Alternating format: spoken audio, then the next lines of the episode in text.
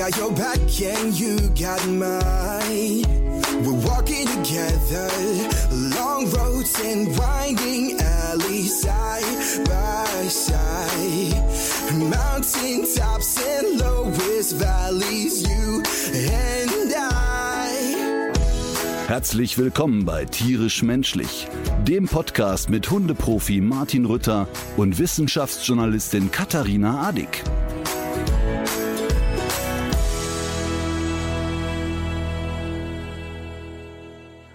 Ich habe eben einen Hund getreten. Den eigenen?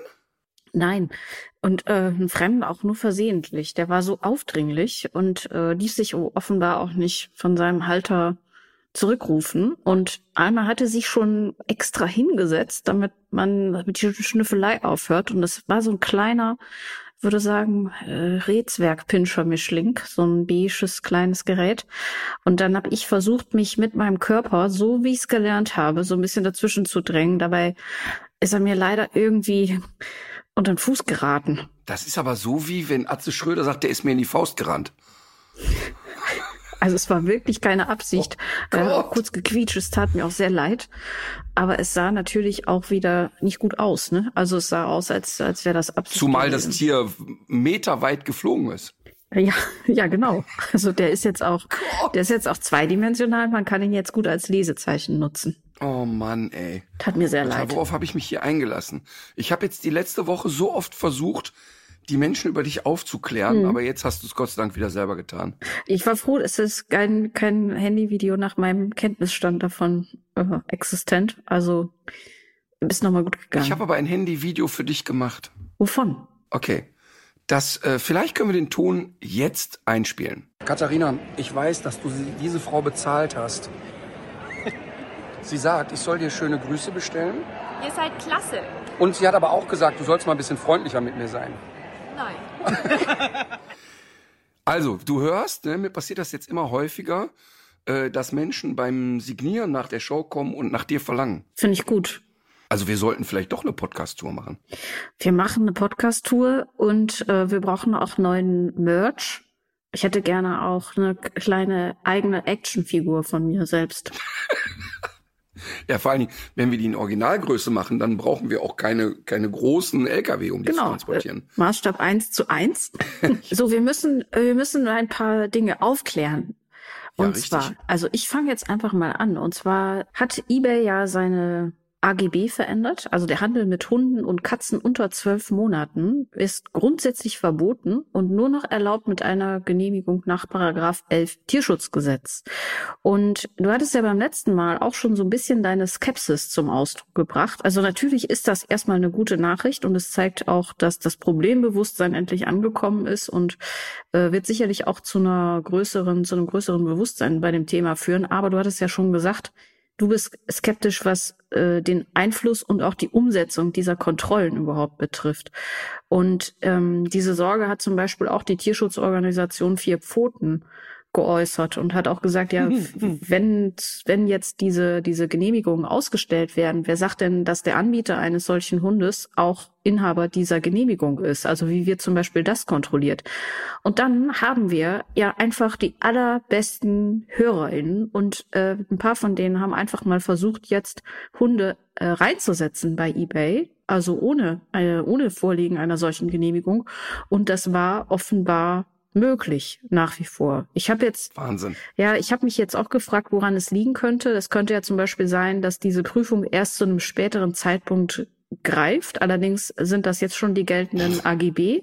Dann könnte man noch denken, ach, Wahnsinn. vielleicht ist das, wenn wenn es zu einer Kaufabwicklung kommt. Aber ich habe dazu noch mal mit unserer Kollegin Stella Meisser gesprochen, die ja mit dir auch zusammengearbeitet hat bei der äh, Welpenhandel-Reportage. Und die sagte, dass es ja ganz oft so ist, dass die äh, eigentliche Kaufabwicklung dann gar nicht mehr über eBay läuft, sondern die Leute kreuzen irgendwie an, dass sie das anders gemacht haben. Man fährt dann irgendwo hin, guckt sich den Hund an, die Übergabe findet so statt. Das heißt, in diesem Fall würde dieses Verbot ja dann noch mal mehr ins Leere laufen.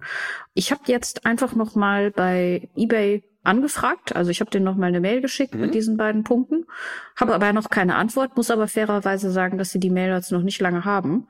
Also das Ja. wird wahrscheinlich, ich rechne tatsächlich mit einer Antwort mh, bis nächste Woche. Ja, ich rechne Ich rechne auch mit einer Antwort und dann wird sich der Herr Dubois, der Pressesprecher, der ja wirklich eine Stunde lang mich mit Floskeln zugeballert hat und immer wenn es konkret wurde, wurde er dann schwammig und äh, hat er irgendwelche Schwindeleien losgelassen. Das wird wahrscheinlich jetzt wieder so sein. Also das ist ja das, ich bin ja nach wie vor, laufe ich ja so fröhlich, kindlich naiv durch die Welt. Und wenn ich so eine Mitteilung höre, hey, die machen das jetzt unter zwölf Monaten, denke ich, erstmal finde ich gut, die sind einsichtig. Und wenn es jetzt wieder nur ein Wischiwaschi, Pipi-Kaka-Kram ist, dann werden wir das natürlich genauso gebührend öffentlich machen, wie wir gebührend öffentlich gemacht haben, dass sie einen Schritt nach vorne gegangen sind. Hm. Ich bin gespannt auf die Antwort und ähm, ich komme direkt dazu zu einem anderen Thema. Äh, apropos Wischiwaschi und wir waren ja beim letzten Mal beide so enttäuscht über die Bilanz äh, bei deiner PV-Anlage. Ja, ja, Da gibt's und aber Hein gute Blöd hat wieder nur die Hälfte. Ja, da gibt's gute, sehr gute Nachrichten, denn Hein Blöd hat wieder nur die Hälfte verstanden. Also ich, wenn ich, wenn ich immer sage, ich habe so kein technisches Verständnis, ne, dann ist das wirklich nicht Koketterie, sondern leider die bittere Wahrheit. Und zwar habe ich behauptet, dass der Termin, den ich hier bezüglich der Photovoltaikanlage hatte, dazu nüchternerweise geführt hat, dass ich hier nur eine Autarkie von 30 Prozent erreichen könnte. Daraufhin hat der Herr Brenner, mit dem ich den Termin hatte, mir sofort eine WhatsApp geschrieben. Der hatte sich den Podcast angehört und hat gesagt, hör mal nur zur Info, mal nur die Hälfte gehört. Denn 30 Prozent wären es, wenn wir bei dir kein Speichermedium einbauen. Aber wenn wir äh, Batterien einbauen, also Akkus einbauen oder was auch immer, der richtige Fachbegriff ist, dann äh, kommt jemand wie du aber ganz entspannt auf 75 bis 80 Prozent Autarkie. Und das ist natürlich eine völlig andere Hausnummer. Allerdings. Und genau deshalb, ja, und es haben auch andere Unternehmen mich angeschrieben und haben gesagt, hör mal, was haben die dir denn da erzählt? Also ich hatte wieder nur die Hälfte verstanden und wir haben uns jetzt auch geeinigt. Es wird diese Anlage gebaut. Das Verrückte ist aber, dass die Voraussetzung dafür ist, dass ich mein Reithallendach abreißen lasse. Was machst du denn jetzt mit dem ganzen Asbest? Ach, ich hatte eine Sekunde darüber nachgedacht, ob ich das einfach meiner ehemaligen Pächterin in den Vorgarten werfe. Ja. Ähm, aber ich, ich befürchte, dass sie es dann an die Hunde verfüttert. Nein, also der, der, der Scheiß ist tatsächlich, ich dachte, dass man auf diesem alten Eternitplatten eine Konstruktion draufbauen kann. Aber ähm, die dürfen gesetzlich tatsächlich nichts mit den Platten machen. Die dürfen da kein Loch einbauen, kein gar nichts. Das heißt, jetzt kann ich mich auf die Suche begeben, einen Dachdecker zu finden, was sich gar nicht so einfach darstellt, denn die ersten sechs, die ich angerufen habe, also ich betone sechs Dachdeckerfirmen, die haben sich wirklich auf die Schenkel getrommelt und haben gesagt, wieso glauben Sie, dass wir in den nächsten zwölf Monaten Zeit für Sie hätten? Das ist echt Wahnsinn, was da gerade passiert. Also ich suche, falls sich da jemand melden möchte, also gegen Bezahlung. Es ist jetzt nicht so, dass ich das umsonst haben möchte oder so. Aber sollte sich ein Dachdecker oder eine Dachdeckerin melden, äh, hier in der Region äh, Bergheim und hätte Lust, äh, das Reitteilendach zu erneuern, so bewerben sie sich. Ausgezeichnet. Ja, ist ja nicht nur eine gute Nachricht für dich, ist ja eine gute Nachricht für alle, die sich mit diesen Investitionsüberlegungen tragen und aber natürlich auch für alle anderen, die da jetzt das selber nicht können, aber ja auch davon profitieren, wenn Ja. eben diese, diese Treibhausgase endlich eingespart werden. Total. Also ich, ich werde etwa 18 Tonnen oder was? Was habe ich dir geschrieben? 18 Tonnen CO2 im Jahr sparen? Mhm. Das entspricht ja ungefähr deinem Jahresverbrauch. Allein durch die Flüge. Ja. Ähm, ja, pass auf, aber jetzt noch eine wichtige Sache, über die ich auch aufgeklärt wurde. Wenn man sich für eine Photovoltaikanlage entscheidet und die erst 2023 bezahlt, also man kann die jetzt beauftragen, dann hat der Gesetzgeber gesagt, ist man ähm, von der Mehrwertsteuer dieser Anlage befreit. Und das ist echt ein Klotz. Also das ist wirklich, ähm, Photovoltaikanlagen 2023 sind Mehrwertsteuer befreit. Das heißt also, als Privatperson zahlst du den Nettobetrag. Und das ist jetzt in meinem Fall, weil es echt eine Riesenanlage ist, nicht ganz unerheblich. Und es lohnt sich, glaube ich, dann auch immer in der jeweiligen Stadt oder Gemeinde nachzufragen, weil es darüber hinaus ja dann auch oft noch so lokale Förderprogramme gibt, soweit ich weiß. Also in Köln ist das auf jeden Fall so. Das muss ich mal nachfragen. Bisher, glaube ich, in meinem Fall kriege ich eine Dose Tütensuppen Suppe. äh, Suppen überreicht. Ja, eine Dose Tütensuppe. ja, aber tatsächlich lohnt es sich sicherlich auch nochmal zu erfragen. Aber ich glaube, das wird der Anbieter der Photovoltaikanlage machen. Hm. Apropos Anlage, was hast du gedacht, als du vom geplatzten Aquarium gehört hast?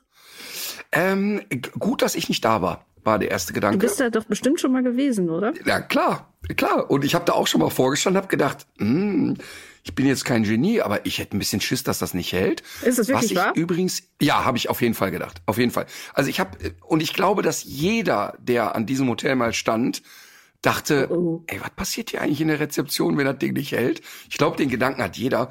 Aber ich habe das auch. Ich war auch schon mal in boah, wo war das? Ich weiß nicht mehr. Da konnte man auch so durch so einen Tunnel laufen und so ein Salzwasseraquarium und die Haie schwimmen Mhm. so über einem. Und selbst da dachte ich auch immer, äh, ob das wohl hält. Also, Ich war aber sehr erstaunt. Ich war Moment. sehr erstaunt über die Wucht äh, von dieser von dieser von dieser Explosion. Also das muss ja unglaublich gewesen sein, dass äh, die Türen waren ja aufgedrückt, äh, ganze also Möbel lagen auf der Straße, das Wasser und so weiter. Also das muss ja gigantisch gewesen sein. aber genau.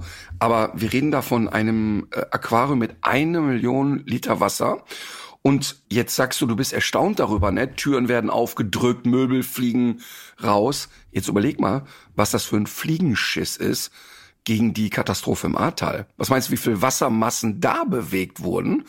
Und, und wenn man sich so vorstellt, dass da ganze Häuser weggespült wurden und Brücken eingerissen wurden, ähm, da ist schon eine ordentliche Wucht dahinter. Ich denke aber auch immer, wenn ich so ein Aquarium-Ding dann sehe und das Ding geht schief, so mein erster Gedanke ist immer, wer kriegt das jetzt in die Schuhe geschoben? Und ist das dann, und stelle ich mir das dann so vor, dass so ein Mitarbeiter des Hotels dachte, ey komm, Mitternacht, ich werde mit meinen beiden Freundinnen jetzt da drin schwimmen. Und das waren genau die 80 Kilo, die dann zu viel waren. Dass irgendwie, irgendeiner wird's ja wieder schuld sein. Äh, ich glaube in dem Fall Materialermüdung und das wird wahrscheinlich schwierig, das jetzt auf eine Person zurückzuführen, könnte ich mir vorstellen. Was ich aber auch krass war, fand, war, dass dann am äh, in den ersten Stunden war ja auch gar keine Rede davon, was eigentlich mit den Fischen passiert ist, die äh, dabei äh, umgekommen sind. Und ein Kollege von mir, der viel auch so über marine Ökosysteme und so weiter macht, auch selber taucht und so weiter, der hat kürzlich geschrieben, dass kein einziger der Fische, die dann irgendwann doch in den Nachrichtenbeiträgen äh, genannt wurden, überhaupt gezüchtet werden kann. Das heißt, solche Fledermausfische oder auch Napoleonfische, Drückerfische und alle anderen, das müssen Wildfänge gewesen sein. Und jetzt stell dir mal vor, du schwimmst lustig durch die Gegend irgendwo und dann wirst du gepackt und wahrscheinlich erstmal über Tage, Stunden, Wochen in einer Plastiktüte durch die Gegend gegondelt und dann landest du irgendwann in einer äh, Hotellobby in Berlin und guckst Ja. in dein Gesicht.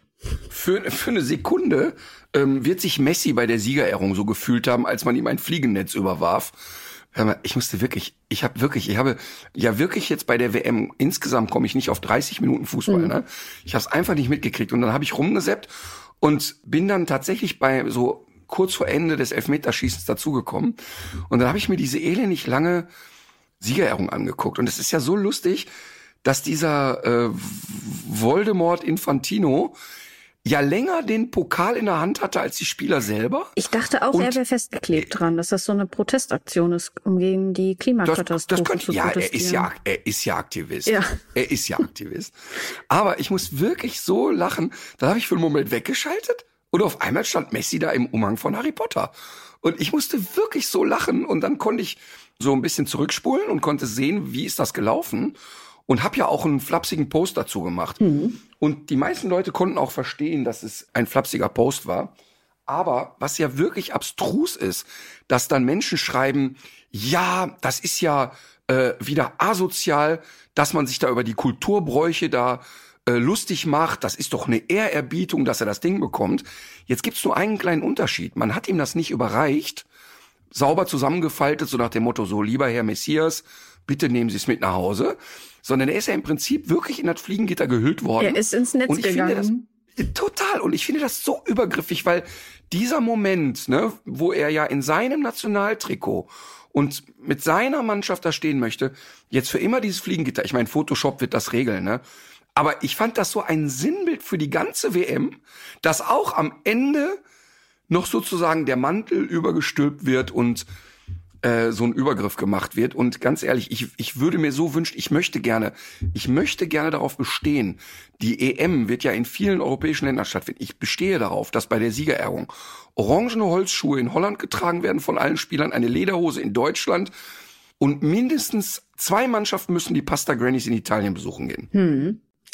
Ähm, also ich habe da, ich habe da ja so, so, so noch so einen anderen Blick drauf. Erstens finde ich es schon auch witzig, wie viele Leute sich jetzt tatsächlich darüber aufregen, die die WM ja gar nicht gucken wollten. Dann habe ich mich auch gefragt, was wäre denn gewesen, wenn das jetzt zum Beispiel in Japan stattgefunden hätte und man hätte dem jetzt so einen traditionellen Kimono das kann man ja auch wirklich als Ehrerbietung sehen. Und ist das nicht auch jetzt die Kritik, die Kritik an dem äh, Fliegengitter, ist das, geht das nicht so ein bisschen in die Richtung auch von wegen Bademantel, äh, was ja auch so ein, äh, so ein Spruch war von einem deutschen Kommentator. Also ich glaube schon, dass das ja mh, sehr stark geprägt ist von der Abneigung, die man ja Katar gegenüber hat. Man könnte das zum Beispiel auch so sehen. Ich habe das übrigens auch geguckt. Also ich habe äh, währenddessen gearbeitet, aber es wurde neben mir geguckt und dann habe ich es natürlich auch gesehen. Ich fand auch tatsächlich das Finale sehr spannend, obwohl ich ja von Fußball gar keine Ahnung habe. Aber ich habe es leider nicht gesehen. Ja, ich fand es. Ähm, es wurde ihm angezogen. Er hat es sich nicht selbst angezogen. Das stimmt schon. Aber das war natürlich auch sehr viel äh, Gehassel auf dieser Bühne. Keiner wusste so genau, was, äh, wo er jetzt langlaufen muss. Viele haben sich da, sind da erst zu spät. Nee, stimmt nicht. Nee, nee, nee aber das stimmt ehrlich gesagt nicht, Katharina. Was es denn? gibt da, bei dieser Siegerehrung, bei dieser Siegerehrung gibt es total klare Spielregeln. Und, und eine Spielregel ist, dass die fucking Funktionäre einen Pokal übergeben und dann abhauen. Mhm. Und fertig. Dann geht's um die Mannschaft, dann geht's um die Sportler. Und was da passiert ist, ist, dass zwei Funktionäre ein, ein, weiß ich nicht, ein, ich weiß nicht, wer er ist, ein Scheich, ein, keine Ahnung, ein, ein Staatsoberhaupt des Gastgeberlandes und Gianni Infantino. Ich glaube, es war der Emir. Ja, we- weiß ich nicht. Kann auch Emil gewesen sein. Ist mir auch völlig wurscht, wer es ist. Aber es sind eben zwei Menschen, die da nicht hingehören, die einfach nur den Pokal bitte übergeben und fertig. Und was die gemacht haben ist, dieses Forum missbraucht haben für die eigenen Zwecke. Und das finde ich falsch. Und das ist dann auch egal, ob die jetzt in einem Land, das man jetzt mag, oder wo man sagt, ach, da hat man vielleicht sogar eine positive Verbindung dazu. Es wurde nicht überreicht. Es wurde nicht, bitte, ich überreiche dir das. Und selbst wenn es überreicht worden wäre, es gehört in dem Moment aus meiner Sicht nicht dahin. Das ist einfach, es ist allen klar, dass es nur um ein Symbol ging und das ja klar ist auf jedem Foto soll der Bademantel da drauf sein. Und ich sag das nochmal so und ich hätte mich, ich hätte mich, wenn es der Hut vom Papst gewesen wäre, hätte ich es Eierbecher genannt und wenn es die Lederhose gewesen wäre, ja, was da hätte ich mich genauso Ja. drüber beömmelt, weißt du, und ich bin echt weit davon entfernt. Es, es geht mir nicht um, um welches Land, welche Religion, welcher Brauch. Ich finde das wirklich bescheuert. Und nochmal, eine Sache ist nochmal was anderes. Jetzt guck mal bei den Olympischen Spielen. Da geht jemand auf Siegertreppchen, hat seine Goldmedaille um. Und in aller Regel hängen die sich dann noch die Fahne ihres Landes um, aber die entscheiden das frei. Und du hast ja gesehen, Messi war nicht in der Entscheidungsfreiheit. Und er hatte dann wahrscheinlich auch, war der auch überrollt zu sagen, hör mal, jetzt halt das mal fest, ich nehme das nachher mit.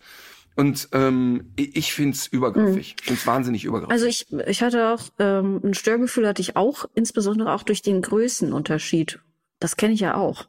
Das, äh, also man hatte schon den Eindruck, dass der das Staatsoberhaupt da ausgespielt hat, dass er deutlich größer ist auch als Messi. Ach, weiß ich nicht. Ich meine, jeder ist größer als Messi. Das, also selbst du bist größer als Messi. So was Nettes hast du das ganze Jahr nicht zu mir gesagt.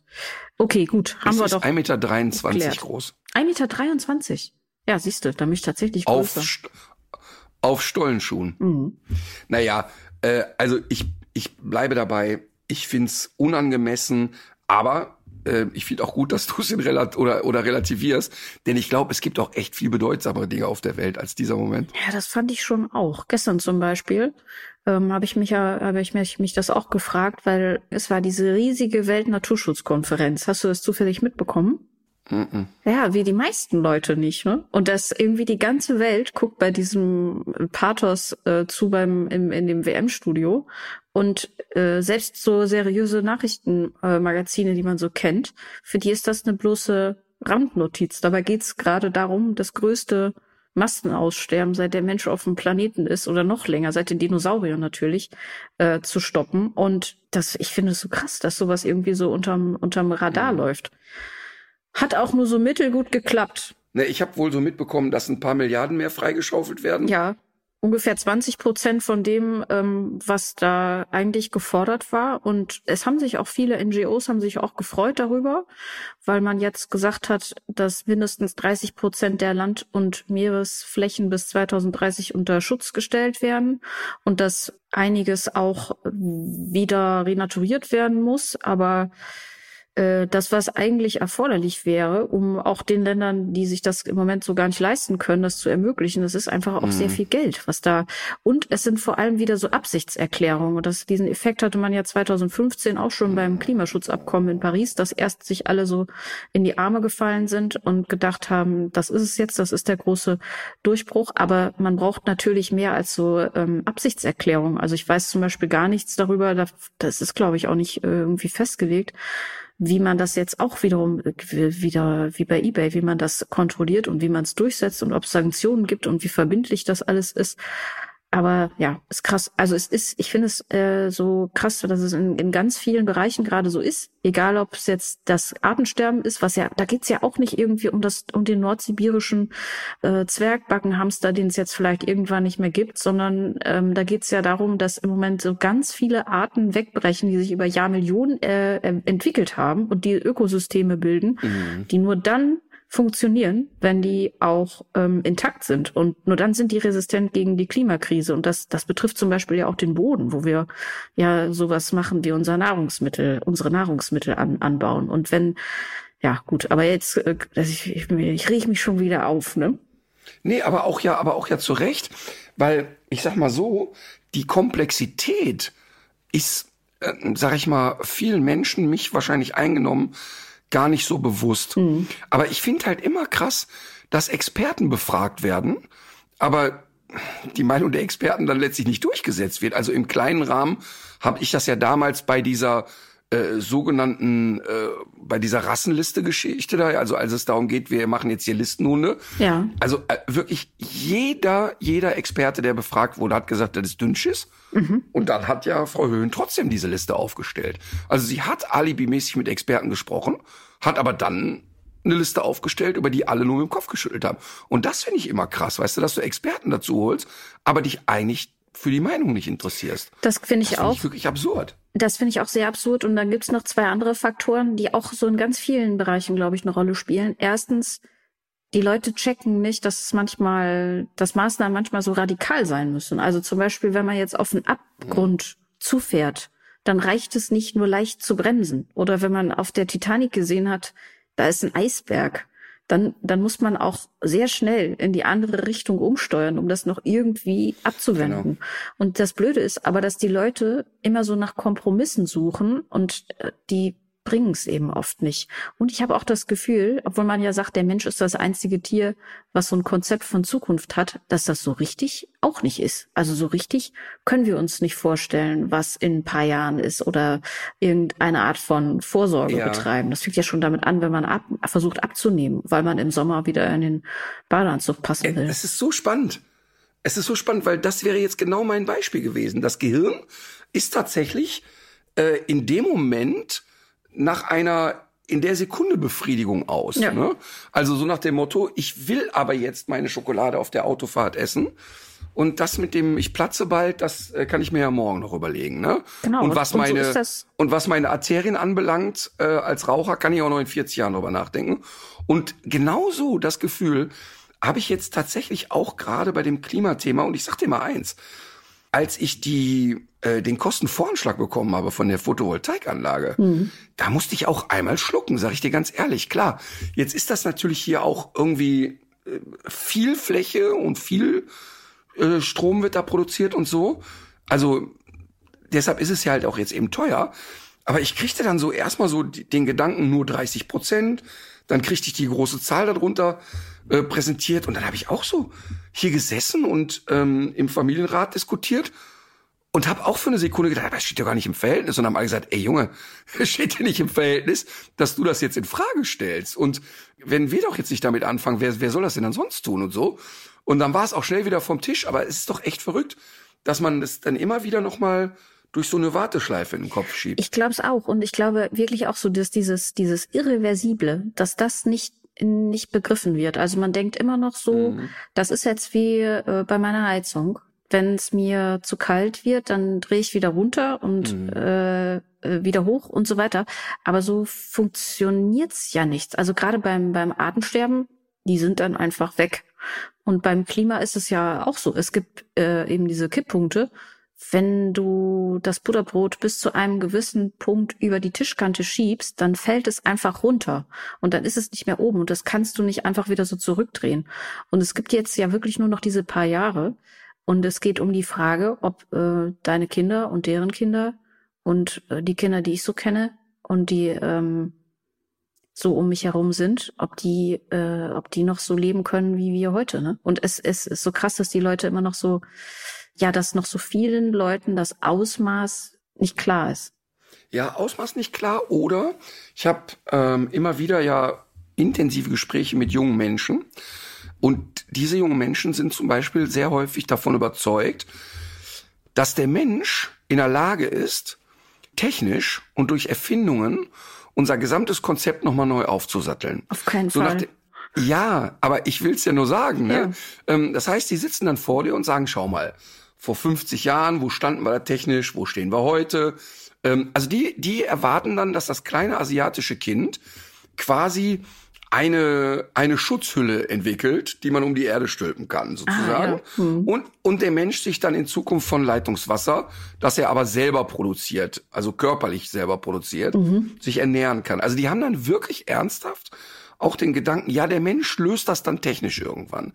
Und auf eine Art finde ich das ja schön, dass diese jungen Leute dann diese Hoffnung haben. Und ich denke dann auch manchmal, ja, Martin, vielleicht hast du nur einfach die Fantasie nicht.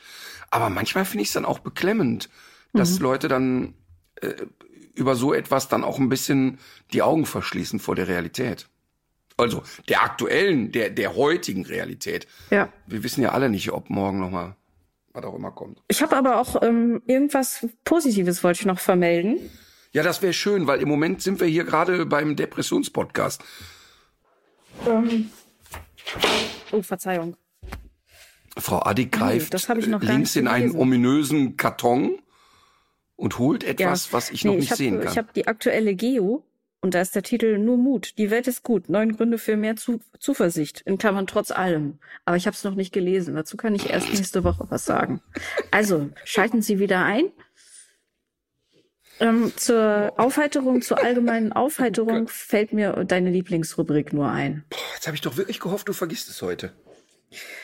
Ah, Ich, ich kann dich kaum angucken, wenn ich dir das verkünde. Diese, dieses Ausmaß von, von Enttäuschung und, und Widerwillen in deinem Gesicht, das ist wirklich Ja, äh, für mir- mich kaum noch zu Nummer. ertragen. Sag mir die Nummer, ich Ich konzentriere mach, mich. Ich, ich, ich mach lerne mir jetzt, glaube ich, ein. Post-it. Ich mache mir ein Post-it über dein Gesicht, sonst, sonst kann ich nicht weitermachen. Es ist doch die Standardnummer Weil ich denke mir 192. nämlich wirklich 192 hatten wir nicht. Warte mal, letzte Woche hatten wir 190, da habe ich noch gesagt, die 189 kommt davor. Okay, dann dann würde ich jetzt schon mal drüber, ne? Da würde ich schon mal drüber nachdenken, weil der die 190 war der Hoverwart und Mhm. dann ist die 192 bestimmt sowas ähnliches. Also wir sprechen über Oder sind die nach oder sind die Nummern gar nicht analog zu den Kategorien? ich würde das, würde dazu am liebsten gar nichts sagen. Okay, ja, komm auch raus. Äh, wir sprechen, es ist jedenfalls ein wer ist, äh, eigentlich, Deutsch, wer eine ist deutsche Nummer Hunderasse. eins? Natürlich, äh, Heißt das, das, muss der Nummer Dackel sein. eins auch die allererste registrierte Rasse war? Also weisen die Zahlen darauf hin, wann wurden die registriert oder hat man einfach nur einfach irgendwann einmal durchnummeriert? Ja, das weiß ich leider nicht. Aber ich krieg das für dich raus. In der nächsten Folge haben wir die Antwort. Es ist heute mal nicht die FCI-Gruppe 2, sondern es ist die FCI-Gruppe 9. Boah. Es sind Gesellschafts- und Begleithunde. Hm. Der Rüde erreicht ein Gewicht von 11 bis 16 Kilogramm, die Hündin 9 bis 14. Mm, Die Widerristhöhe 38 bis 46 Zentimeter. Der Hundeprofi guckt wieder auf seine Ja, Tischbein. ich wollte dir gerade die Gelegenheit dazu einräumen. Zum allgemeinen Erscheinungsbild. Es ist ein mittelgroßer Hund äh, in zwei verschiedenen Varianten, die durch die Haarart bestimmt werden, nämlich Glatthaar und Rauhaar. ja, richtig. Es gibt äh, einen Punkt. Es handelt sich um einen anpassungsfähigen, lernfähigen und temperamentvollen Hund laut VDH-Rasse-Lexikon gegenüber Fremdpersonen zurückhaltend, geringer Jagdtrieb, Aggressivität und Ängstlichkeit sind nicht erwünscht. Nicht, nicht erwünscht, Komma, aber häufig der Fall, oder? Also ich finde ja, dass diese VDH-Beschreibungen oft so ein bisschen euphemistisch sind. Mhm. Also von wegen übernimmt gerne auch mal die Führung. Das klingt ja eigentlich schon nach Ärger, oder? Hm. es handelt sich wohl auch um eine der jüngsten deutschen Hunderassen, die erst seit Eine neun deutsche Rasse. ja, die erst seit 1955 international anerkannt ist.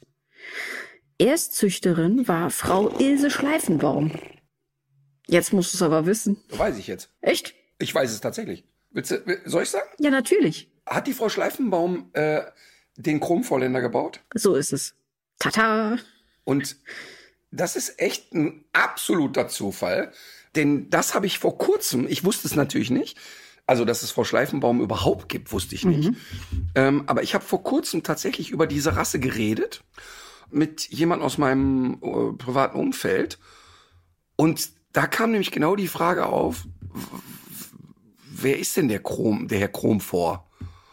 Und so, ne? Und dann habe ich geguckt und da kam halt der Schleifenbaum, also Frau Schleifenbaum dazu. Aber haben wir nicht hier über den Chromvorländer schon mal geredet? Ja, Ich also bin mir ziemlich sicher. ich habe das auch äh, gedacht, aber ich habe noch mal nachgeguckt und nichts gefunden. Also wir haben vielleicht noch nicht so ganz offiziell im Rasseporträt gehabt, ähm, aber ich weiß ziemlich genau, ähm, dass wir über den Chromvorländer geredet haben mal ähm, und kann das kurz zusammenfassen. Es ist wirklich so, dass die meisten Menschen, die einen Chromvorländer haben, eher älteren Semesters sind. Ja, das finde ich so ein typischer Oma-Opa-Hund.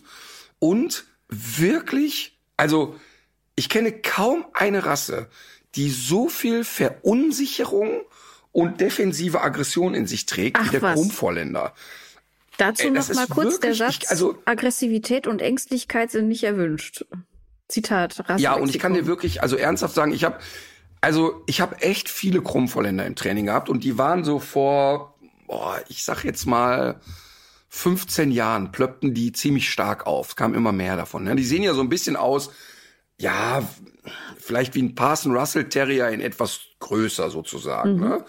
Und diese Hunde haben tatsächlich etwas, die sind sehr, sehr schnell verunsichert. Also die sind echt schnell schüchtern, sehr häufig große Skepsis Fremden gegenüber und sind aber dann eher so nach vorne. Wirklich antirobust, also überhaupt nicht sattelfest, was ähm, Stressbelastung anbelangt. Und ich weiß, dass jetzt mir auch wieder fünf Krummvolländer Leute schreiben, meiner ist aber anders, das ist auch so. Aber es ist extrem rassetypisch, diese Verunsicherung gepaart mit einer defensiven Aggression. Also aus meiner Sicht eine Rasse, wo das Züchten überhaupt nicht funktioniert hat auf Gesellschaftstauglichkeit. Da müsste man wirklich mal einmal mit dem Besen durchkehren und mal sehr, sehr dezidiert ähm, die Zuchtlinien ein bisschen selektieren und sagen, pass mal auf, aus der und der Linie viel zu viel Unsicherheit, Unsicherheit, die nehmen wir mal raus, weil das ist wirklich das Kernproblem. Die sind wirklich hübsch und nett und alles ist prima, aber die sind halt eben nicht sattelfest. Und ich finde, dass wir gesellschaftlich Hunde brauchen, die eben nicht so hypersensibel sind und nicht so schnell Ängste entwickeln. Zumal der Chromvorländer ähm, dann auch schon mal ganz gerne in so eine äh, Hand, die ihm zu nahe kommt, reintackert. Ne? Also der ist dann auch nicht so, ähm, also es ist jetzt nicht so ein Hund, der da durch, durch den Park läuft und Menschen anfällt oder so. Ne? Aber, aber defensive Aggression ist da wirklich groß geschrieben. Was ich noch ganz interessant fand, äh, der Name kommt ja vom, also von, vom Ausdruck krumm vor, was so viel heißt wie krumme Furche. Also das ist, geht eben auch nicht auf irgendeinen Namen zurück. Wie wir alle wissen, ist es ja Frau Ilse Schleifenbaum gewesen, die das verbrochen hat. Und ähm, was ich besonders äh, auffällig fand, war, weil du gerade sagtest, dass die so vor 15 Jahren äh, so aufplöppten. Aus dieser Zeit gibt es sehr viele Artikel, ähm, die sich äh, um Erbkrankheiten drehen. Also offenbar gab es bei der Okay. Zuchtauswahl nicht nur das Problem mit diesem, mit diesem Verhalten, sondern mit zahllosen Erbkrankheiten. Und das geht von Stoffwechselstörungen ähm, über diese von Willebrand-Erkrankung, die man ja auch vom Dobermann kennt, haben wir schon mal drüber geredet, aber auch die ganzen Skelett- und Knochenerkrankungen, die man so kennt, also Patellaluxation, Ellbogendysplasie, Arthrose, Arthritis und so weiter und so fort, äh, tritt alles sehr häufig auf. Und was man sich jetzt erstmal so gar nicht vorstellen kann, weil ich finde, der sieht eigentlich ja der hat eine vernünftige Schnauze, der ist ja auch eher so quadratisch gebaut. Mhm. Äh, man sieht erstmal von weitem, würde man das jetzt nicht annehmen, aber der ist wirklich nicht besonders robust gewesen zumindest. Und jetzt mhm. äh, kann man natürlich überall lesen, dass auf viele dieser Erberkrankungen natürlich auch getestet werden kann und dass seriöse Züchter natürlich auch mit solchen äh, Tieren nicht weiter züchten, aber man weiß ja, wie es dann in der Realität läuft. Es gibt auch noch so eine, so eine Ballenerkrankung, die beim Chromvorländer besonders ausgeprägt ist. Hyperkeratose der Ballen, Corny Feet wird das auch genannt. Ähm, das, das wird auch sehr mhm. häufig genannt. Also es ist äh, eine wirklich sehr lange Liste möglicher Erkrankungen. Mhm. Also und ich würde jetzt sagen, dass ich aber mindestens 40 Chromvorländer im Training hatte. Und das ist echt für so eine Rasse viel. Mhm. Und das ist ja jetzt wirklich jetzt nicht so eine, ja, so ein, so ein Phänomen wie ein Labrador oder so, ne, den man jetzt so überall sieht. Und ich, ich glaube ernsthaft, wenn ich das jetzt nochmal genau nachgucke, da werden keine vier dabei gewesen sein, die nicht auch totale Probleme mit dem Magen-Darm-Trakt hatten. Ja. Mäkelige Esser, große, so, so schnell so ein bisschen gereizten Darm, mhm. häufig auch stressbedingt Durchfallerkrankungen. Also, also echte Sensibelchen einfach. Ne? Mhm. Epilepsie auch, ähm, auch wohl sehr, sehr häufig bei der Rasse. Mhm. Übrigens, ich bin gerade bei Wikipedia, ne? Mhm. Und wenn du dir den Wikipedia-Artikel mal aufmachst und dir da den Chromvolländer Rauhaar anguckst, ne? Ja. Äh, ein total hübscher Hund, der aber auch genauso steht, wie man einen Chromvolländer sich vorstellt, nämlich gestresst. Ah, okay. Also kann jetzt ein Zufallstreffer sein. Und darunter ist ein Glatthaar bei Wikipedia. Und der geht aber so aufmerksam im Trab nach vorne.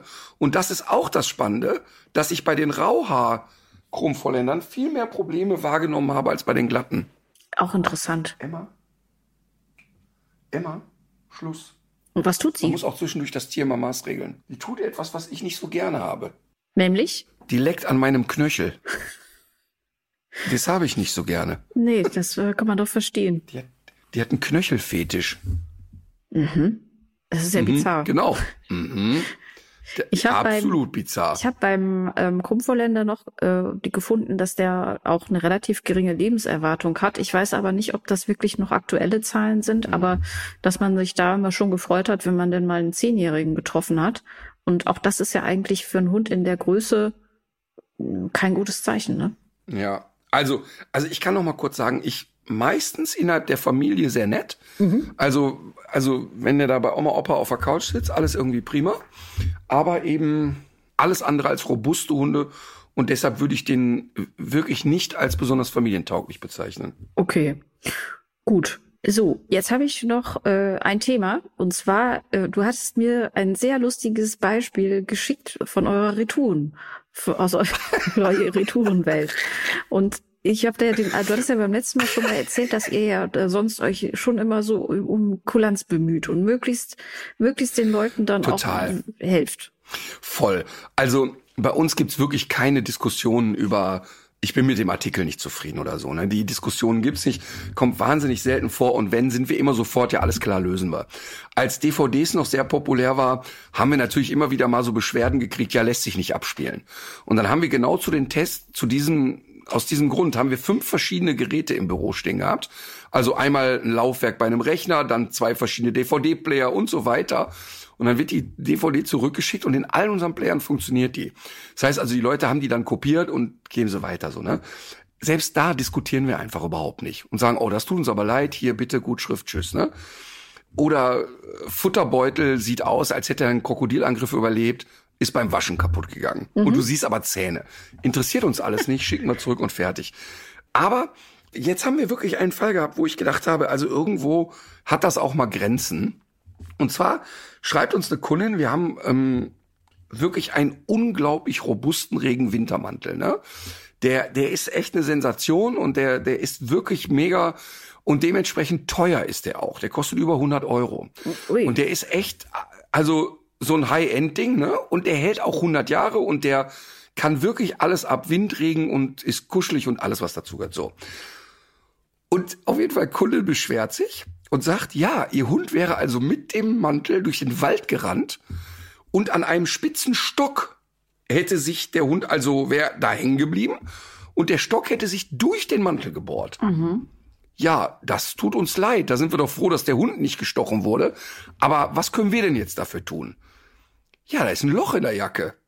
Ja, aber wenn Sie jetzt in den Laden gehen und sich eine, eine Skijacke kaufen und Sie rennen damit irgendwie in einen Ast rein, dann ist ja kein Materialfehler. Ja, nee, das wäre jetzt ja kaputt. Ja, aber Sie haben ja keine Ritterrüstung gekauft. Sie haben einen Regenmantel gekauft. Also das wollen wir nicht umtauschen. Das ist ja, da können wir ja jetzt nichts dafür, wenn der Hund in den spitzen Stock reinrennt. Also wir, es steht auch nirgendwo in der Beschreibung, ist schützt gegen Stöcke und Bisse oder so. Und es schützt gegen Regen und Kälte. So, auf jeden Fall, dann wurde die pumpiger und pumpiger und pumpiger. Und dann rief mich halt die Mitarbeiter an und sagte, mal, wie gehen wir jetzt damit um? Irgendwie fühlt sich das nicht gerecht an, da jetzt irgendwie das Geld zu erstatten, ne? Ja, pff, ihr habt ja alles gesagt, ich sehe da jetzt auch keinen Grund. Pass auf, und jetzt hat die gedacht, ja, beim Ritter, das ist ja ein Imperium und hat einfach gehofft, dass sie jetzt sozusagen in, äh, in der Beschwerdemail, wenn sie die schickt, bei einem anderen Mitarbeiter landet. Weil der Mitarbeiter, der mit ihr Kontakt hat, hat gesagt, ja, hören Sie mal, wenn jetzt zum Beispiel die Nähte kaputt gegangen wären, dann ersetzen wir das natürlich sofort.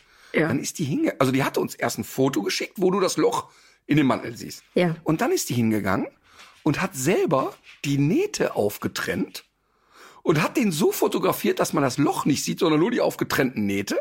Ja. Hat das nochmal an unsere ähm, Service-Hotline geschickt und hat natürlich gedacht, okay, der Ritter, das ist ja ein Konzern, da sitzen 200 Mann. Aber für unsere Beschwerden haben wir genau zwei Mitarbeiter, weil das eben auch nicht so umfangreich ist. Ist also wieder original bei den beiden gleichen gelaufen und die Frau hat eine komplett neue Geschichte erzählt. Ja, also der Hund, also der Mantel wäre wirklich toll und so und wirklich, aber da hätten sich jetzt leider die Nähte gelöst. Und dann schreibt die Mitarbeiter zurück, hören Sie mal, äh, nur zur Info, wir haben doch heute auch schon telefoniert. Da hatte der Mantel doch noch ein Loch und die Nähte waren doch noch in Ordnung, die Fotos habe ich doch hier. Und selbst da bleibt die Kundin pumpig. Respekt. Und sagt dann nicht, oh Gott, wie peinlich, sondern dann kommt dann, Sie hören von meinen Anwälten. Finde ich gut.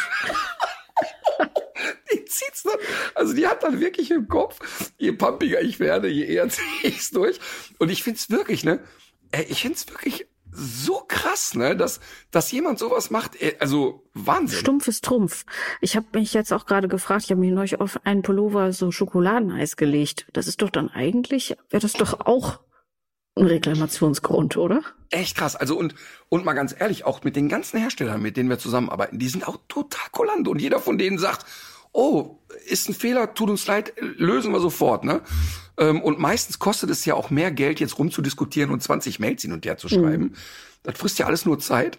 Aber in dem Fall, ganz ehrlich, kann ich mich mal. Das finde ich, ich finde das so dreist. Aber wir fanden es natürlich heute auch sehr lustig alle. Dabei fällt mir ein, was macht denn eigentlich die Lakritzproduktion oder darf darüber noch nicht gesprochen werden? Oh, doch, es darf drüber geredet werden. Ich habe die nächste äh, Charge probiert und da läuft mir wirklich beim Erzählen das Wasser im Munde zusammen. Und ich habe jetzt auch schon andere Leute probieren lassen. Und das ist wirklich geil geworden, weil es jetzt dieser braune Schaumlakritz genau, also das ist geschmacklich wirklich, es hat so einen leicht salzigen Geschmack, aber nicht so stark salzig, dass das nur noch für Kenner was ist. Es ist mega und wir kommen jetzt auch tatsächlich der Pro ich speichle jetzt wirklich beim Reden, aber, ne? ähm, kommen jetzt auch den Formen immer näher. Also ich habe jetzt die ersten Scribbles gesch ge geschickt bekommen und das ist total schön, weil ich dann wirklich sagen kann, nee, da hat er die Augen zu weit aufgerissen, hier müssen wir anders machen.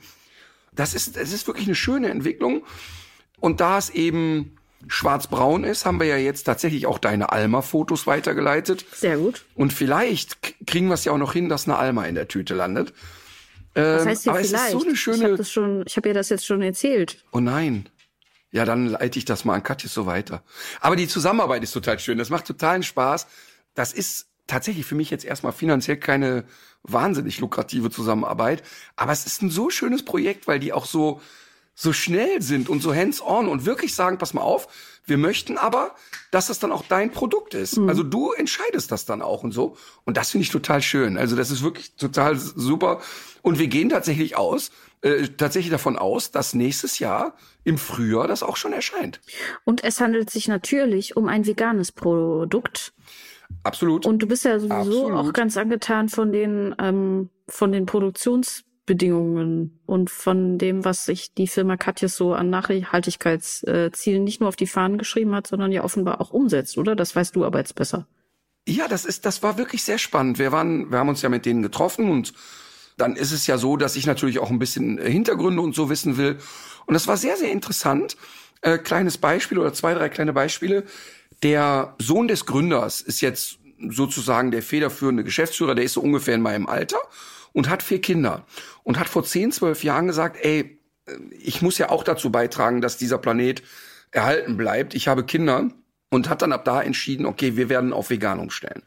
Und ähm, wir werden also jetzt mehr und mehr auf tierische Produkte verzichten. Und da sagte mir die Marketingchefin, die also schon auch zu der Zeit in der Firma war, dass alle intern gesagt haben, alles klar, der versenkt die Firma ähm, weil die Zeit da auch noch nicht so war. Ne? Und er hat es aber total konsequent dann durchgezogen und hat gesagt, ihr werdet sehen, dass wir nicht an Geschmacksqualität verlieren, die Konsistenz wird gut bleiben, wir machen das jetzt einfach. Haben die dann gemacht? Die sparen im Jahr eine Million Schweine ein. Eine Million Schweine werden weniger produziert und geschlachtet. Und Katjes ist ja kein, kein Riesenunternehmen. Mhm. Die sind gerade mal die Nummer drei auf dem, auf dem Süßwarenmarkt. Da ist, glaube ich, Haribo an eins und dann meine ich, nimm zwei. Ich weiß es aber nicht genau. Aber das heißt, das ist jetzt wirklich echt kein, also natürlich ist das ein erfolgreiches Unternehmen, ähm, die auch ein paar hundert Millionen Euro umsetzen, aber die sind jetzt nicht Marktführer und, oder so. Und die haben es einfach total konsequent durchgezogen. Und dann gab es noch eine Sache, die mir wirklich sehr imponiert hat. Ich habe dann, wir haben dann so gesprochen, wie könnte denn auch so eine Zusammenarbeit aussehen und so. Und man kennt das ja manchmal, dass so Firmen kommen und sagen, ey, wir möchten dich gerne als Testimonial haben. Und dann sagst du hier, das ist aber geil. Und wenn das Produkt geil ist, dann, und ich da auch von überzeugt bin, ist doch okay. Aber die saßen da und haben gesagt, pass mal auf, du baust diesen Lakritz, bis du den richtig geil findest. Mhm. Und nur dann ist es überzeugend für uns. Und das hat mich sehr beeindruckt, aber ähm, so diese ganze Vorgehensweise und dann eine Million Schweine weniger und dann habe ich, hab ich so, ja, wie vermarkten wir das? Und habe ich denen angeboten, ihr könntet auf der Tour doch so kleine Probierpäckchen bei mir auf die Stühle legen. Ne? Also ihr könnt, dass die Leute das probieren können. Zitat, hör mal, erwähnen das mal nicht, wenn der Chef hier sitzt. Ja, wie, warum nicht? So viel Kosten sind das nicht. Nee, nee, mit Kosten hat das nichts zu tun. Das ist aber so eine Ökokatastrophe, diese kleinen Probepäckchen zu produzieren. Ach so, natürlich. Das wollen wir einfach mhm. nicht und haben dann erzählt, und das fand ich wirklich sehr, sehr interessant, ich hoffe, dass ich jetzt nicht zu viel interne ausplaudere, aber haben dann erzählt, dass zum Beispiel Haribo ja sehr viele nochmal in sich verpackte Produkte produziert. Also mhm. Also wir alle kennen ja diese großen Tüten, wie viel hunderte von Gramm, wo nochmal kleine Papier- oder Plastiktüten drin sind, ne? bei Gummibärchen mhm. zum Beispiel. Und die Eltern mögen das, weil die dann diese kleinen Tütchen als Dosiertütchen geben können. Die sagen aber bei Katjes, wir machen das nicht, weil das eine Ökoscheiße ist. Wir wollen das einfach nicht. Und als Beispiel, die sind auf dem Christopher Street Day mitgefahren und haben dann einfach die original großen Tüten geschleudert. Und haben selbst da gesagt, wir machen das nicht. Tut wir das nicht weh, da wenn man die dann an den Kopf runter. kriegt? Ja, aber ich glaube, am Christopher Street Day sind die Leute ja wie beim Karneval innerhalb der nächsten anderthalb Stunden in den Zustand, da merken die ja Ich bin mal am Niederrhein gewesen bei einem Karnevalsumzug in einem wirklich sehr kleinen Dorf und da ist auch der lokale Metzgerwagen gefahren und hat auch äh, Wurstkränze geworfen. Da haben sich die Leute aber wirklich eher weggeduckt. Ja, ich habe das auch schon. Ich habe auch schon mal mit Würste gefangen. Aber, aber was ich eben sagen will ist, also ich bin jetzt irgendwie nicht der Pressesprecher von dem Laden mhm. und eigentlich für das, was ich dafür kriege, mache ich jetzt gerade schon zu viel Werbung. Aber ich bin wirklich beeindruckt. Ich kam da weg aus diesem Termin und der Michael und ich guckten uns an und sagten, ey, das ist einfach ein super Partner. Das macht einfach Spaß. Ich meine, machen wir uns nichts vor. Unterm Strich ist es ein Zuckerprodukt und unterm Strich äh, ist es nicht gesund, mhm. tonnenweise Süßigkeiten in sich reinzuschaufeln. Das ist zum Beispiel ein Grund, warum die, auch das finde ich wieder konsequent, nicht im Kinderkanal Werbung schalten. Die sagen, machen wir einfach nicht. Wir machen bei Kika und so keine Mhm. Werbung. Die Kinder finden uns im Supermarkt und die finden das auch und die Eltern finden es auch, aber wir wollen die nicht noch Dauer beschalten. Also ich bin mal, ich bin, ich bin sehr gespannt. Spannend. Es klingt all- alles irgendwie fast zu schön, um, um wahr zu sein. Und äh, ich bin natürlich äh, Ja. so auch gespannt, Alma da, da zu sehen. Aber ich werde natürlich trotzdem kritisch bleiben, weil wir werden auch für Almas Präsenz in dieser Lakritztüte äh, kein, kein Geld oder und auch keinen Warenwert annehmen. Äh, ach so, ach so, warte mal eben. Ich glaube, du hast da was falsch verstanden. Du musst natürlich etwas bezahlen, dass Alma da reinkommt. ich zitiere so einen räudigen Straßenköter, so mal da reinnehmen. Ich muss noch mal äh, bei Almas Verwandten in Rumänien äh, anfragen, ob die eine Rücklagen haben. Ach, ich find's einfach irgendwie schön und auch so das Ganze drumherum, ne? Die sagen dann, wie soll die Tüte denn heißen? Also auch da kann ich mitsprechen und so. Einfach schön. Also, wie gesagt, ich meine, wenn man keinen Lakritz mag, ist man einfach raus. Aber ich glaube, wenn man da Lakritz mag, ist man da bei dem Produkt echt gut aufgehoben. Ich halte euch auf dem Laufenden. Alles klar. Ich habe heute so viele Tipps, ich könnte damit eigentlich schon fast anfangen. Ja, dann. Soll ich? Ja. Okay, also ich habe einen sehr interessanten Instagram-Account entdeckt und zwar von Totholz Thomas. Der ist ähm, Insektenforscher und auf diesem Instagram-Kanal gibt es sehr viel Content zum Thema ähm, Insekten natürlich, Biodiversität. Er zeigt uns den Borkenkäfer mal wirklich von einer ganz anderen Seite und ich finde, dass das sehr ansprechend und unterhaltsam verpackt ist. Das kann man alles irgendwie so leicht äh, konsumieren und kriegt dabei auch so ein bisschen mit, wie sehr zum Beispiel auch unser Bild vom gesunden Wald äh, von der Forstwirtschaft eigentlich geprägt ist. Und äh, dass der Borkenkäfer äh, jetzt auch gar nicht so äh, das teuflische ähm, Insektentier ist, wie wir äh, vielleicht die, die meisten von uns denken. Da geht es auch um so Fragen wie wa- wann und wo macht ein Insektenhotel wirklich Sinn oder nicht.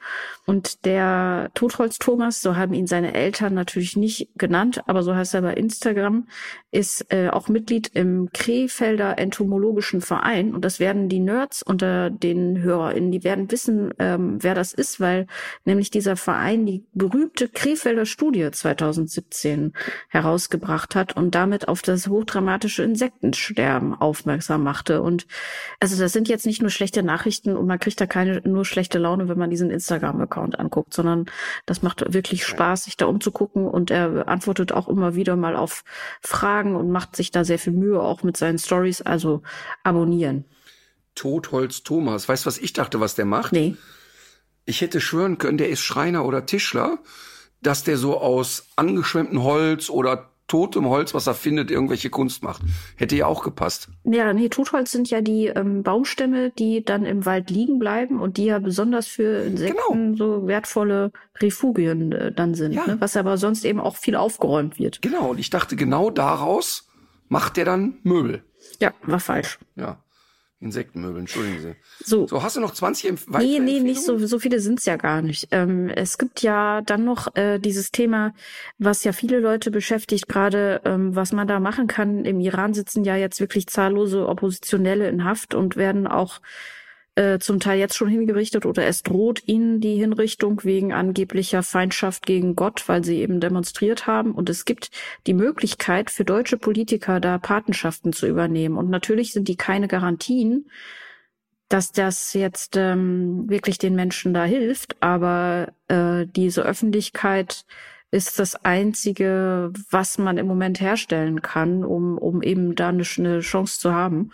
Und äh, ich habe gesehen, das war ein Aufruf auch von einer iranischstämmigen Aktivistin in Deutschland, die gesagt hat, es ist gut, mh, über diese Suchfunktion im Internet den eigenen Abgeordneten oder die eigene Abgeordnete im Bundestag rauszufinden. Das geht mit der Postleitzahl und die dann anzuschreiben und zu versuchen, darauf hinzuwirken, dass, dass die das auch machen, wenn sie es nicht schon getan haben. Einige prominente PolitikerInnen haben sich da ja schon positioniert, aber viele eben auch noch nicht. Und man kann ja, wenn man das Gefühl hat, man möchte gerne was tun und weiß nicht so richtig was, das wäre so eine Möglichkeit. Und dann steht ja Weihnachten vor der Tür, diesmal wirklich. Heute ist Montag, der 19. Dezember und ähm, wenn dieser Podcast Das heißt, rauskommt, wir strahlen aus am Dienstag 20. Mittwoch 21, Donnerstag den 22. Ja, aus, ne? und dann ist wirklich nicht mehr Ja. viel Zeit. Und vielen Leuten macht Weihnachten ja Stress. Und äh, den meisten Leuten macht Weihnachten aber vor allem Stress, weil sie sich eben vorher diesen Stress machen und weil sie auch so ihre Erwartungen so hochschrauben und dann alles, was davon abweicht, ist dann ein Problem. Und es gibt dazu einen Faktor, der ganz interessant ist psychologisch, weil man nämlich in der Rückschau immer so ein Weihnachten konstruiert, was es nie gegeben hat. Also da werden immer irgendwelche harmonischen Idealbilder erzeugt in der Erinnerung, die aber so nie stattgefunden haben. Und ähm, wenn man das aktuelle Weihnachten immer daran misst oder sich sogar vorstellt, ähm, dass es noch besser sein müsste, dann macht einen das traurig oder es gibt Ärger, wenn sich jemand mal nicht so verhält, wie er sich eigentlich verhalten sollte. Und das Problem sind einfach die Erwartungen an Weihnachten und deswegen das Geheimrezept, man hat einfach keine Erwartungen oder geht noch besser davon aus, dass alles furchtbar wird. Und dann kann man nur positiv überrascht werden. Also das äh, möchte ich so nicht mitmachen, denn ich kann dir wirklich sagen, dass ich die letzten Jahre Weihnachten so schön fand und so genossen habe, dass ich auch mit dieser positiven Erwartungshaltung reingehe und das auch Siehste, genauso das positiv wieder sein wird. Nee, überhaupt, nein, Okay. überhaupt nicht. Ähm, gar nicht, gar nicht, gar nicht, weil ich, ähm, ich habe ja keine Erwartungshaltung an äh, Geschenke oder irgendwas. Also Nee, nee, das, darum die Erwachsenen bei uns Leuten auch gar nicht. Nein, nein, genau. Ich äh, diese diese Harmonie und das Schöne und ich und es ist wirklich bei uns sehr zwanglos und drucklos Weihnachten und infolgedessen sehr schön. Dann das komme ich nämlich mit einem gut. Tipp, weil wenn wir jetzt heute am 22. ausstrahlen, werden ja viele noch mal bei mir in den Online-Shop gehen. Äh, besonders die Männer, weil die am 22. kalte Füße kriegen und noch nichts haben. Und die haben dann ja die Sorge, das, das ist jetzt wirklich eine sehr lustig und selbst erlebte Geschichte. Es kam in Hannover bei der Tour ein Mann zu mir und hat mir so, kennst du den Schlemiel von der Sesamstraße, der immer so den Mantel geöffnet hat? Ey, pst, willst du eine Acht kaufen? Psst, Ja, der, klar. Und kam, kam also genauso mit dieser Art und Weise zu mir und öffnete so seinen Mantel und zeigte mir ein von mir ausgedrucktes Bild. Ich habe keine Ahnung, was das sollte. Und hab ich gesagt, was ist das? Ja, sagt er, guck mal, habe ich meiner Frau einen Gutschein gebastelt. Ja, wie, was für ein Gutschein? Ja, für dein Tagesseminar. Ja, warum hast du das denn nicht einfach gekauft im Onlineshop? Habe ich gekauft. Ja, aber, äh, ja, sagt er, ich wusste nicht, ob das vor Weihnachten noch ankommt. Und das fand ich so lustig. Ähm, das fand ich so lustig. Und wenn die Leute also jetzt am 22. zum Beispiel ein Tourticket bestellen, ähm, ja, weiß ich nicht, ob DHL das noch bringt, aber die kriegen ja eine, eine Mail, wo ganz klar hervorgeht, bitte, Sie haben ein Ticket. Und das fand ich so süß, dass der sich so die Mühe gemacht hat, dann sowas auszudrucken und einen Gutschein zu basteln. Also ein Tipp ist natürlich auf in Online-Shop äh, Tourtickets kaufen. Aber ich habe wie immer auch einen ernst gemeinten Tipp und möchte einen geben, den ich schon einmal hier gemacht habe, den ich aber einfach so wichtig finde. Und zwar möchte ich hier nochmal das Buch von Markus Wipperfürth empfehlen, das da heißt, wegen dir bin ich hier. Und Markus Wipperfürth, äh, wir haben eine Reportage ja mit ihm gedreht über die Katastrophe im Ahrtal. Und der hat ein Buch geschrieben, was wirklich, auch wenn ich es hier schon mal erzählt habe, möchte ich gerne nochmal sagen, bahnbrechend ist, weil du dieses Buch über die Ahrtal-Katastrophe liest und auf jeder Seite oder auf jeder dritten Seite ist ein QR-Code, den du scannen kannst. Und da hat er alle Videos reingestellt, die er gemacht hat. Und da er von Tag eins der Katastrophe vor Ort war, ist das wirklich ein, ein Geschichtsdokument, was der da gebaut hat. Und ich habe das jetzt zu Weihnachten, werden es viele in meinem Umfeld geschenkt bekommen. Und ähm, da muss man muss keine Angst haben vor diesem Buch, sondern es geht in diesem Buch auch ganz stark um Solidarität und Hoffnung und Zusammenhalt. Aber es zeigt natürlich auch noch einmal mehr, ähm, wo wir gerade stehen auf diesem Planeten und ähm, dass man alles ernst nehmen muss. Also das Buch von Markus Wipperfürth, Wegen dir bin ich hier. Dann möchte ich noch auf eine Sache hinweisen. Äh, unsere 101. Folge Podcast wird vor Publikum stattfinden. Die Stammhörer, Hörerinnen können es jetzt nicht mehr hören, ich tue es aber trotzdem noch mal.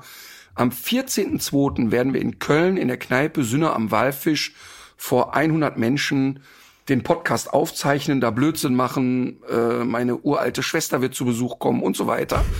ähm, vielleicht werde ich auch unter der Hand ein paar Welpen verkaufen während der Veranstaltung. Aber wir werden, wir haben uns ja entschieden, dass wir 50 mal zwei Tickets verlosen. Und wir werden unter den Menschen verlosen, die an zwei verschiedene Einrichtungen mindestens 20 Euro spenden. Und zwar einmal ist es in meinem Fall, äh, sind es die Terra Kids, ein Verein, der therapeutisches Reiten für Kinder mit Einschränkungen oder Kinder aus Waisenhäusern oder jetzt Flüchtlingskindern anbietet. Und bei Katharina ist es folgende Einrichtung. Bei mir ist es das Gartenprojekt im Nordirak, was sowohl Therapie äh, bietet, aber auch frisches Gemüse und das Mikroklima da verbessert. Also drei Fliegen mit einer Klappe. Und es gibt jetzt auch neben dieser Facebook-Spendenmöglichkeit eine weitere, die wir in den Shownotes verlinken werden für alle die, die nicht über Facebook spenden können oder wollen. Genau, und dann sehen wir uns am 14.2. Ich freue mich da übrigens immer mehr drauf. Und immer mehr, äh, wie ich mich auf diesen Tag freue, denke ich auch darüber nach. Ich habe zwar viele Termine, ob wir nicht doch mal so acht oder zehn Live-Termine irgendwann mal machen werden. Ich denke noch mal drüber nach und vielleicht kriege ich dich überredet oder du mich oder wir uns. Ähm, Ja, wer dir ich bin ja auch. Was? Wer ja, also ich würde das fast abhängig machen davon, wie das so läuft, weil ähm, ich weiß gar nicht, ob mir das so liegt, weißt du? Du weißt das ja schon, dass dir sowas Spaß macht ich, und, und dass du das auch gut kannst und ähm, ich bin, ich weiß das ja noch gar nicht. Also ist das. Das äh, wird ein am 14. Experiment. Am 14.2. ist das unsere Warm-up-Veranstaltung für unsere Stadiontour. äh, Die wird nee, natürlich, und du hast auch völlig ähm, recht. Die wird aber natürlich CO2-neutral. Da fahren wir nur mit dem Zug Ach so, ich dachte, du nimmst mich Huckepack. oder wir, wir nehmen den Tesla, den du bis dahin hast. Ach nee, Nee, Tesla das, würde ich nicht kau- kaufen. sowas kaufen wir ja nicht mehr. Nee, nee. Ich, Nee, nee, nee, wollte ich von Anfang an nicht. Also jetzt nicht nur wegen des Unternehmens, sondern weil es einfach Kackautos sind. Mm. Ja gut, ich weiß darüber gar nichts, aber ist ja, äh, wir wollen jetzt ja nicht das Thema E-Autos aufmachen. Wie fahren wir mit Zug? Nein, überhaupt nicht. Ja, nein. Und ist ja auch, ist ja auch alles super. Und äh, wir planen mal unsere Stadiontour. Jetzt sehen wir uns erstmal am 14. Also erstmal machen wir unsere erste Live-Show ähm, oder vor Publikum machen wir am 14.2. und dann sehen wir mal weiter. Dann kannst du ein Lied empfehlen, wenn du möchtest. Oh, stimmt, ein Lied. Ich habe schon eins. Während du noch suchst, kann Ähm. ich ja schon mal anbieten. Ja. Und zwar ähm, heißt die Sängerin Vera Klima. Kennst du die? nee. Ich bin ein bisschen verliebt in Vera Klima. Ich mag die Stimme sehr gern und ich finde so die ganze Art, wie die so. Ich, ich ähm, schaue viel bei der bei Instagram. So die ganze Art, wie die spricht und wie die so steht und geht. Ich mag die sehr. Finde die irgendwie richtig gut. Und äh, möchte das Lied Schwesterherz empfehlen. Gut. Ich möchte von einer Sängerin, die sich Rahel nennt. Obwohl, nee, ich habe noch was anderes. Oh, ich die arme Rahel. empfehle- Jetzt ist sie raus. Das tut mir leid. Na- Rahel kommt nächste Woche. Äh, ich empfehle jetzt aber erstmal das Lied Richtig Sommer von Resi Reiner. Ich finde, das passt sehr gut in Wie, diese wie heißt das? Wetterlage. Wie, wie heißt die Frau? Resi Reiner. Und das Lied heißt Richtig Sommer. Ich werde es dir gleich auch schicken und du, du musst es dir auch Resi sofort Reiner. anhören. Ist das die, die immer mit dem Traktor abgeholt wurde? Was? Wer wurde denn mit dem Tra Traktor? Da sieht man wirklich meine Schlagerprägung. Es gab doch dieses Resi, ich hol die mit dem Traktor ab. Kennst du das nicht? Ach so. Ah, nee, das, so, das weiß ich nicht. Ich hoffe nicht, dass sie das ist. Resi Rainer, die, die mal mit dem Traktor abgeholt wurde. Ja, genau. Gut, dann haben wir's. Äh, dann, ach so, und übrigens, gute Nachricht. Wir wurden ja gefragt, ob wir auch zwischen den Feiertagen eine Folge aufnehmen. Und das werden wir selbstverständlich tun. Ja. Und die wird ja- angetrunken und ähm, nach diversen Krankenhausaufenthalten. Ja, äh, Ist So. jetzt schon die nächste Schönheits-OP bei dir wieder fällig? Ja, genau, das auch. Ich finde, so langsam übertreibst du's. Ja, aber weißt du, wenn du im Suff äh, dann auf die Narbe fällst, ne?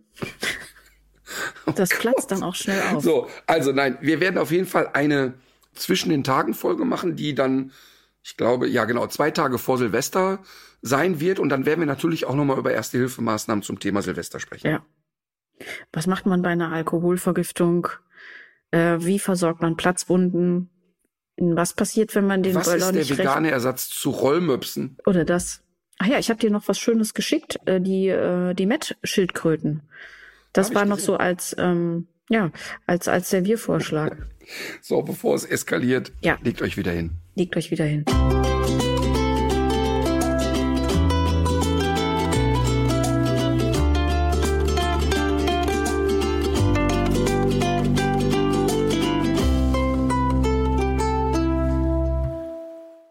Dieser Podcast ist eine Produktion der Audio Alliance.